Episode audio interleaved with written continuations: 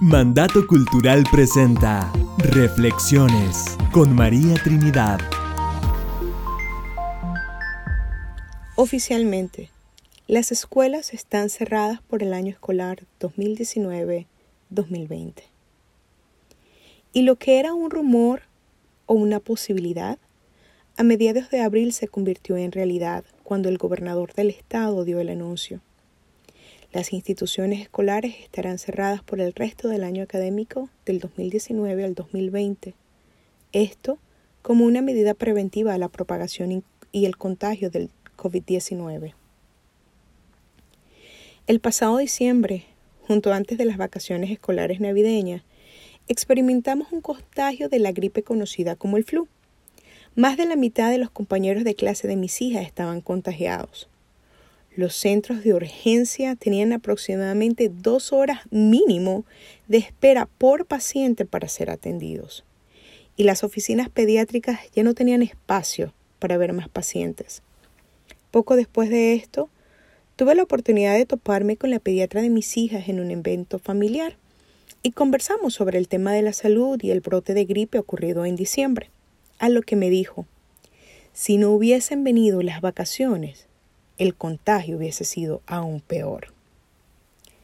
Esa corta pero vivida experiencia me permitió visualizar mejor la decisión tomada por las autoridades y entenderla como la más razonable en miras de proteger la salud de la población evitando a toda costa una contaminación incontrolable del coronavirus.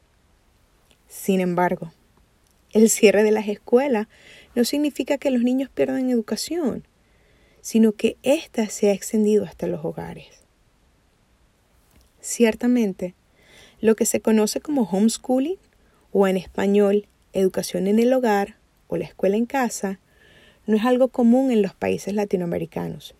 Es más, en muchos de ellos, cuando el niño no asiste a la escuela, sea pública o privada, es algo mal visto e incluso podría considerarse como una violación a los derechos del niño tal como lo establece el artículo séptimo de los derechos del niño aprobado el 20 de noviembre de 1959 en la Asamblea General de las Naciones Unidas, el cual establece el niño tiene derecho a recibir educación que será gratuita y obligatoria, por lo menos en las etapas elementales.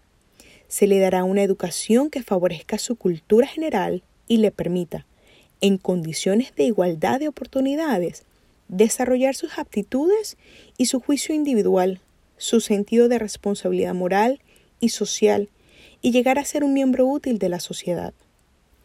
El niño debe disfrutar plenamente de juegos y recreaciones, los cuales deben estar orientados hacia los fines perseguidos por la educación.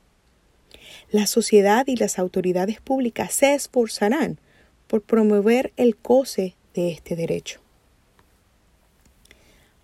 Estimado, para mí es imposible saber si este anuncio de cierre de las escuelas se ha de aplicar en todos los estados o en la ciudad a la cual tú perteneces. Pero si se hiciera oficial y por el resto del año académico la educación de tus hijos, el derecho de recibir educación reposa sobre ti. ¿Estás tú listo para hacer los cambios y ajustes necesarios? Tristemente, Hemos delegado nuestra obligación como padres de educar a nuestros hijos en terceros. Hemos hecho responsables al gobierno y a aquellos quizás más opulentos a instituciones privadas. Pero quiero compartirte el Salmo 78 del 4 al 7 en la versión de la Biblia de las Américas. Dice lo siguiente. No lo ocultaremos a sus hijos, sino que contaremos a la generación venidera las alabanzas del Señor, su poder, y las maravillas que hizo. Porque Él, dígase el Señor, estableció un testimonio en Jacob y puso una ley en Israel, la cual ordenó a nuestros padres que enseñaran a sus hijos, para que la generación venidera lo supiera, aun los hijos que habían de nacer. Y estos se levantarán y lo contarán a sus hijos, para que ellos pusieran su confianza en Dios y no se olvidarán de las obras de Dios, sino que guardarán sus mandamientos. El Señor ha puesto una ley, la cual ordenó a los padres. que enseñaran a sus hijos. Ciertamente está hablando de la responsabilidad de enseñar a nuestros hijos a conocer de Dios, a tener una relación con Él, a darles a conocer las maravillas que el Señor ha hecho, para que ellos también entreguen su confianza a Dios y repitan ese patrón de enseñanza de generación a generación.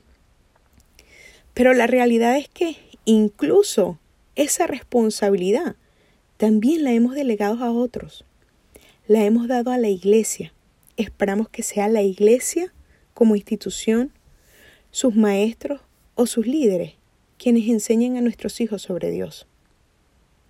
La escritura nos enseña en Romanos 8:28, y sabemos que a los que aman a Dios, todas las cosas les ayudan a bien. Esto es, a los que conforme a su propósito son llamados. Como hija de Dios no puedo negar el propósito que Dios tiene para mí, para mi familia. Y entiendo que Dios ha permitido esta situación para que nosotros como padres experimentemos una responsabilidad que hace mucho nuestras generaciones habían dejado de hacer. Constantemente hacemos de conocimiento público que trabajamos mucho, numerosas horas e incluso dos turnos desde el amanecer hasta el anochecer para darle a nuestros hijos lo mejor. Nos queremos convencer de que eso es lo mejor, sin saber que estamos perdiendo mucho más de lo que creemos que ganamos. Hemos perdido tiempo, hemos perdido recuerdos, momentos de calidad. Ahora, y de forma ineludible, se nos presenta la oportunidad de crear lazos profundos de comunicación, intercambiando conocimientos con nuestros hijos desde una perspectiva diferente, desde nuestra experiencia, aún con nuestras limitaciones. No ha sido fácil tomar el papel de educadora de manera personal creo que he aprendido a valorar mucho más a los docentes, que con amor y paciencia cumplen su trabajo y van la milla extra. Puedo decir igualmente que pienso y siento compasión por aquellos padres cuyo nivel académico es limitado y pueden sentirse frustrados e incapaces de ser quienes se conviertan, aun cuando sea una situación temporera, en los guías educativos de sus hijos. Pero en medio de esta nueva tarea asignada, viene a mi corazón el pasaje de 1 de Corintios 10:13. La traducción en el lenguaje actual dice lo siguiente: Ustedes no han pasado por ninguna tentación que otros no hayan tenido, y pueden confiar en Dios, pues Él no va a permitir que sufran más tentaciones de las que puedan soportar. Además, cuando vengan las tentaciones, Dios mismo les mostrará cómo vencerlas y así podrán resistir. No me malinterprete. No considero que estar con los hijos sea una tentación, pero sí entiendo que esta situación por la que actualmente estamos todos atravesando es una bastante difícil, donde nuestra fe está siendo probada en diferentes sentidos, espirituales, emocionales y físicos. El Señor habla a nuestras vidas para recordarnos que esta prueba no la estamos pasando nosotros solos y que tenemos la capacidad de sobrellevarla, porque Dios pone el querer y el hacer en nosotros, porque cuando tenemos falta de sabiduría, debemos pedirla a Dios, quien nos da en abundancia, sin echarnos nada en cara, porque Él mismo va a mostrarnos la salida para sobreponernos a estas circunstancias y así podamos vencer. El Señor nos ha ordenado como padres que enseñemos a nuestros hijos. Ciertamente no lo sabemos todo.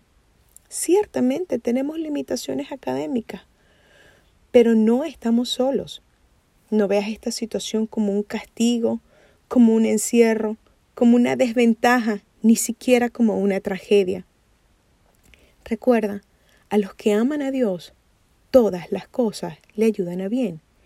Y esta oportunidad nos va a permitir estar más cerca de nuestros hijos, verles, no mirarlos, sino verles, verles a los ojos, invertir tiempo en ellos para darles una educación que favorezca su cultura, donde nosotros le ayudemos a desarrollar sus aptitudes y su juicio individual, su sentido de responsabilidad moral y social, donde podamos nosotros enseñarles a nuestros hijos a conocer a Dios, su poderío, sus milagros, para que ellos descansen su confianza en Él y no se olviden de las obras de Dios, sino que guarden sus mandamientos.